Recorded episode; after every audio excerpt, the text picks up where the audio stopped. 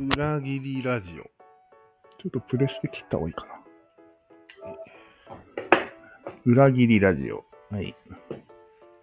裏切りというのは、うん。歴史上よく起こってるんですよ。うん、めちゃくちゃ怒ってるだろうね。そもそも、うん。裏切りが普通の可能性が高いんです。うんうんうん。そうだね。本能寺の普通ですね。いわゆるそうだね。これはどういう原理で起こっているのかを解明しました。うーん。前にも言ったけど、うん。人間の脳の中には三角がありまして、うん。それをこう、くるっくるっと入れ替えることができる機能があるんです。ああ、属してる三角を入れ替えるってこと？そうだね。うんうん。これは多分会話にするときに重要な機能で、うん。相手によって変えなきゃいけないじゃないですか。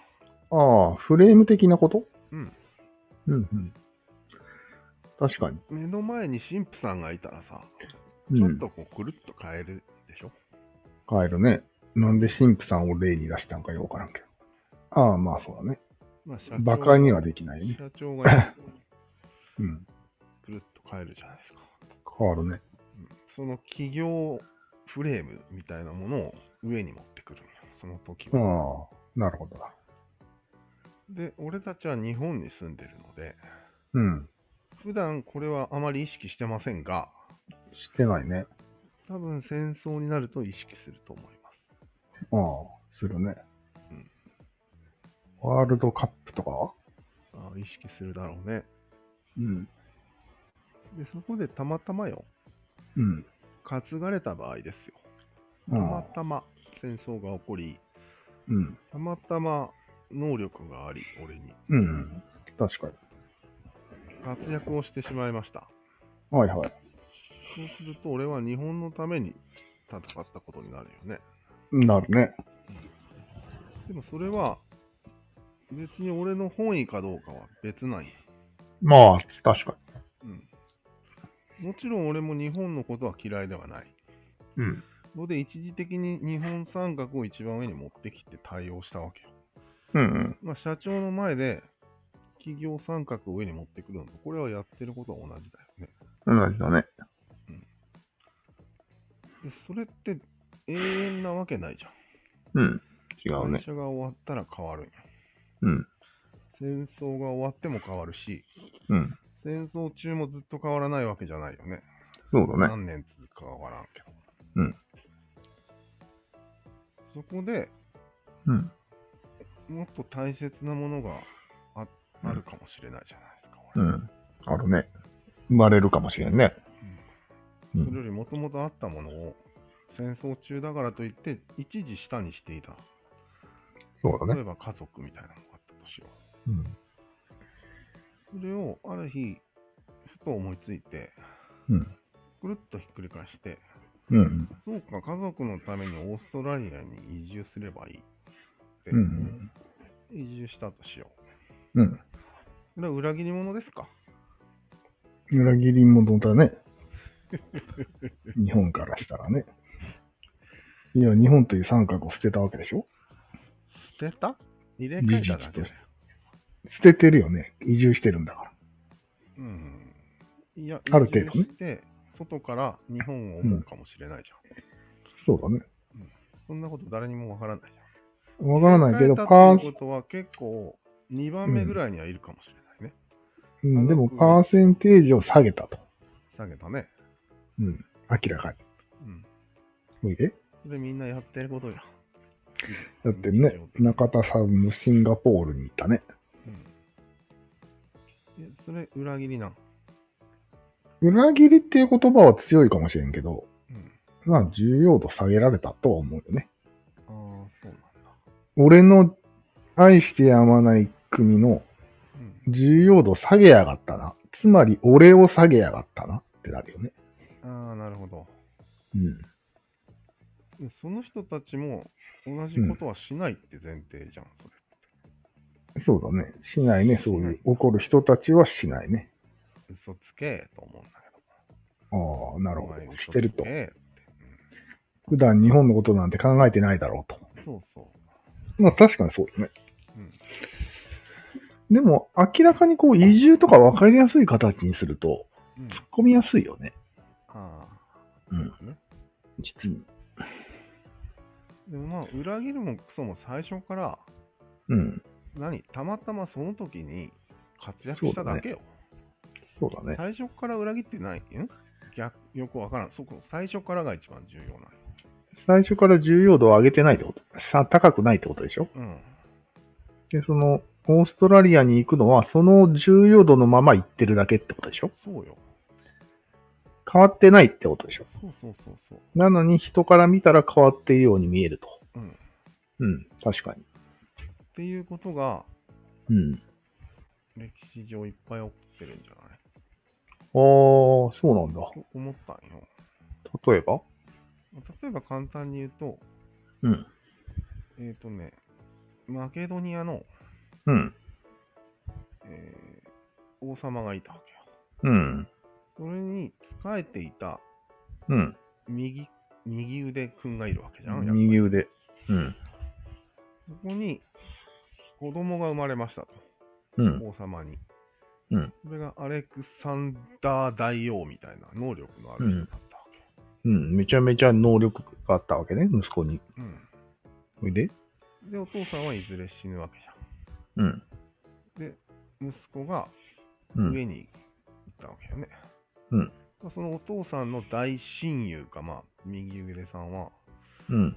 そのまま一応、うん息。子に従うわけよ。お使いするよね。うん。世襲制だからね、一応。うん。王は。で？でも、その右か、右腕おじさんは、うん本当にお父さんのことが好きだったああ、なるほど。で、一緒に戦いに行くわけじゃないですか。うそれん。こそ、その、バカ息子の右腕として。バカ息子なの？まあ、バカ息子とした方がわかりやすいよね。うん。実際、バカ息子だけどね。うん。なるほど。で、まあ、いろいろあった後に、うん。お父さんより俺の方うんがすげえ人間だとうん。言い始めたり、うん。ちょっとまあ、目に余ることをし始めるわけよ。うん。うん。そしたら、ちょっとおかしいんじゃないですかと思うよね。うん。もうね。お父さんよりすごい？え？ってななわけってもうね。お父さんが、と実は私が、うん。お父さんと私があなたを育てたんだうん。と。いろいろ準備もしてあげたんだぞと。うん。お父さんを敬いなさいっうん。て言ってもおかしくないよね。全然おかしくないね。おかしくないよね。うん。それで殺されました。うんうん。なるほど。全然裏切ってないのにうん。殺されました。うん。おかしくないこれ。いや、おかしくはないねことが起こるんですよ。うん。世の中。おかしくはないんじゃないで。そう。今の一番要はそれわかりやすい例を言ったんだけど。うん。それだけで殺したとはわからないじゃないですか。うん、まあね。その人があまりにも力を持ちすぎているから、うん。殺してその三角の組織を変えたかったんでしょ？三角替えでしょ？うんうん。親父世代を単純に殺したと。という意味もあるよね。意味もある。いや、まあ、それはそれでいいんよ。それに利用されたわけじゃん。うん。その気持ちを。気持ちをね。裏切ったわけでもないのに、うん。その気持ちを裏切りだとうん仮定して利用されたわけじゃん。なるほど。殺す、殺す。理由として。ね。うん。これも本当に、馬鹿らしい話だな。やり、やりがち、やりそうな話だよね。人間の。そうなんや。裏切ったつもりない人もいる。うん。まあね。だって聞かれてない可能性あるよ、その人。何を？忠誠を誓いますか？つって。ああ。まあ、でも、普通、属したら誓うもんだっていうことになってるよね。出た。基本は三角って。いや、でも、二世議員とかは、うん。親が誓ってるだけで、ああ、そ誓った。覚えはないかもしれんじそうだね。ゃん。なんかすんないやでもでも一応政党に入ったわけでしょ？うん。自分の意思で。うん。それは誓ったってことでされるでしょ？組織としてはね。あ党議拘束みたいなのもあると、あるって聞くし。あ。あるよね。それ守りますって言わないといけないでしょ？そうだね。うん。でもそん党なの、に入るということはそういうことでしょそんなのは、うん。なんか簡単に日本っていう三角うんが上位に持ってくることで簡単にできるわけじゃまあそうだねん。。なんか党のためよりも日本のためでしょ？原理的には、うんみたいなことまをあ、確かに。少なからず思ってるよね、みんな。さらっと言えるね、それは。うん。あ、そもそも日本に生まれたのは自分の責任じゃないよね。よく考えたら。ここは、もうちょっと言っていった方がいいんじゃない？どういうこと？いや、日本に生まれたくて生まれたわけじゃないから、うん。一度も忠誠を誓、誓いますとは言ってないよね、全員。言ってない最初は。なのに誓ってる風な動きをするから面白いなと。そうそう。うんそこ結構あるよね。だからそれは組織と全然違うんじゃないと。ね。うん。でも組織もさ、うん。なんか就職とか特にうん。なんかなし崩し的に入ってるよ。うん、そうだね。確かに。とりあえず入ってみたって人多いよね。そうなんよね。うん。まあまあでもそれを自由化したのが今のうん。一応民主主義なんじゃないかなとは思うけあどね。なんあ。か村に生まれたらもう終わりっていうのとはちょっと違うよね。イケメンだったら大奥に入れるかもしれない。なんじゃそりゃ。パられすぎなんじゃない？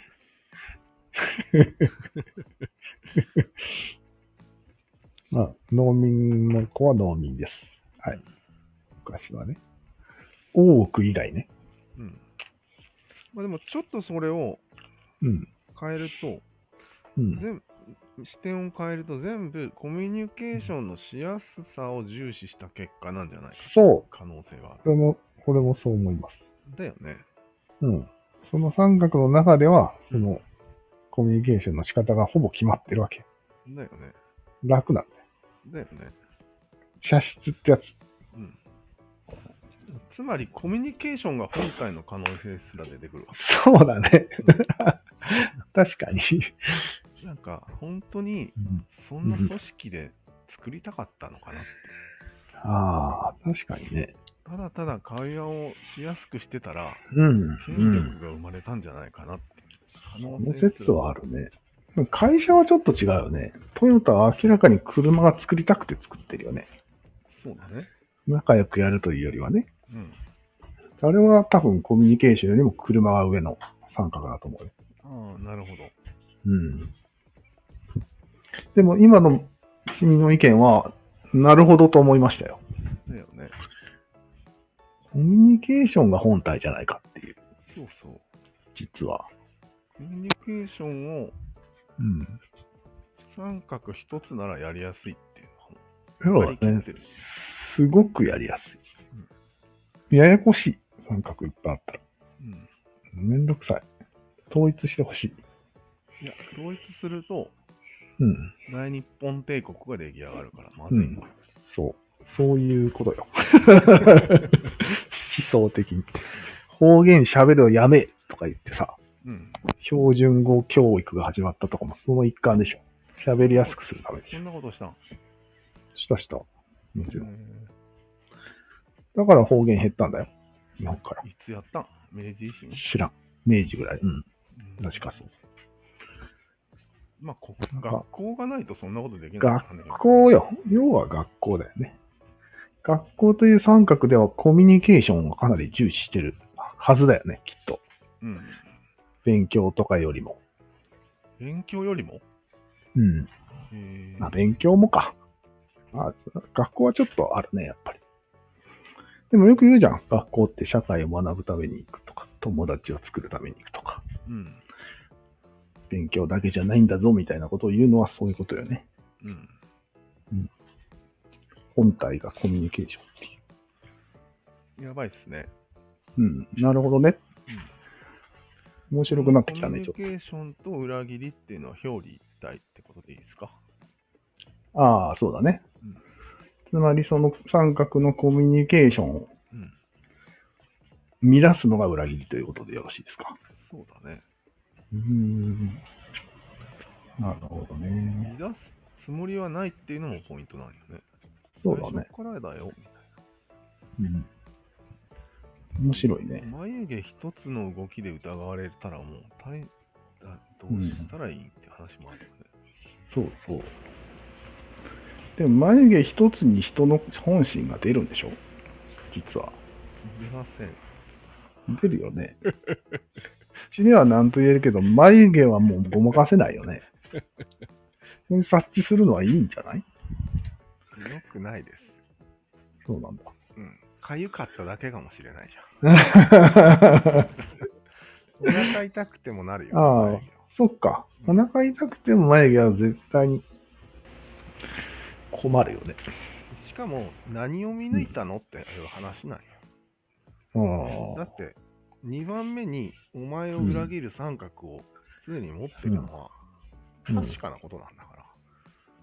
まあそう見抜いてもしょうがないよ。あるものを見抜いても。そうだね。うんたまたまお腹痛かっただけなんだから。それを行動に移すかどうかの見極めは重要だけど、うん。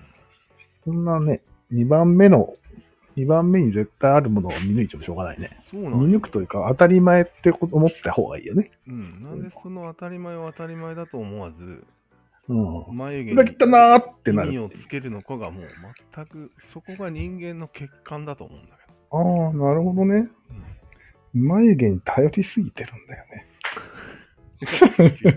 まず最初が三角が1個しかないと思い込みすぎる。ああ、そうか。まずそこがいけないね。ここがあって、うん複数あるのをまず理解して、理解してない。そして眉毛がそ。れは眉毛に反映されないってこともそうだね理解。しない。そういう知識もない。うんとにかく眉毛を見たら不快になるということだけを信じている。愚かじゃないこれかなり。そうなんや。かなり愚かだね、これは。そうすると、裏切りが勝手に捏造されるんよ。されるされる。